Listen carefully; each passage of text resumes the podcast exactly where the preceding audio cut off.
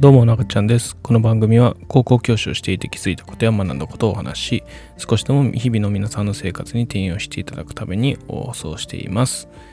さて、えー、本日はですねアメフトの試合をね先日見ていたんですね。で今日お話しする内容としては何かねこうあの人ってすごいななんか自分なんて到底そこにたどり着けないなっていうふうなことをねもし思っている人がいたとしても実はねそれってその人のハイライトであることがまあ多いよねっていうそういうふうなね話をしていきたいなと思います。でアメフトの試合をね見ていてっていう話なんですけどもアメフトでもねやっぱりスター選手っていう人はいてるんですね。でそういったスター選手ってねやっぱり相手のプレイヤーをねどんどんなぎ倒してどんどんどんどんタックルしてですごくね試合中輝いてるように見えるんですよね。なんですけども実はね1試合でだいたいね、まあ、30回から50回ぐらい目の前の相手とマッチアップしたりするんですけどももう相撲みたいな感じです。アメフトで言うとね。でそのまあマッチアップしてる中でね結構やられてるんですよ。まあまあやられてて。でも、その1回、2回の素晴らしいタックル、こういったものはね、まあテレビでも放送よくされたりするんですよね。で、僕らってそういうシーンを見てるんですよ。多分サッカーのすごい選手もそうだと思うんですね。サッカーのすごい選手も、すごくて、まあせいぜい1試合でね、3得点。で、それが毎試合続くわけではないですよね。1点2点の時もあれば全然取れない時もある。まあすごい選手で毎試合点数取ってるとかね。ただそれでもそういった選手ってねどんだけすごいスキルがあったとしてもやっぱり90分あるうちのほんの数分なんですよね輝いてるシーンっていうのは。じゃあ他のその時間帯はどうしているか90分のサッカーの試合だとま80何分。そこはどうしてるかというと駆け引きであったり失敗なんですね。なのでなんかすごい選手だなって。技術もすごいなって。いうふうに思える人であっても意外と結果を残している部分とは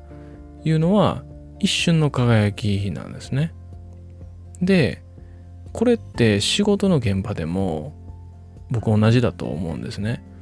何かすごくできる人であったりとか、なんかすごいなっていう人でも、それ毎回毎回そういうわけではないんですよね。毎回毎回そういうわけではなくて、よく失敗はしてるんですよ。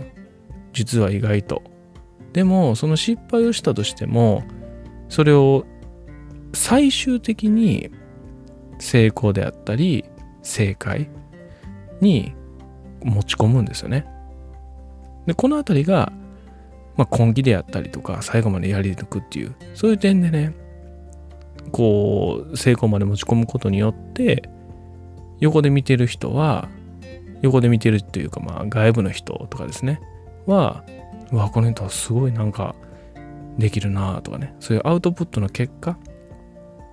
だけ見るんですね。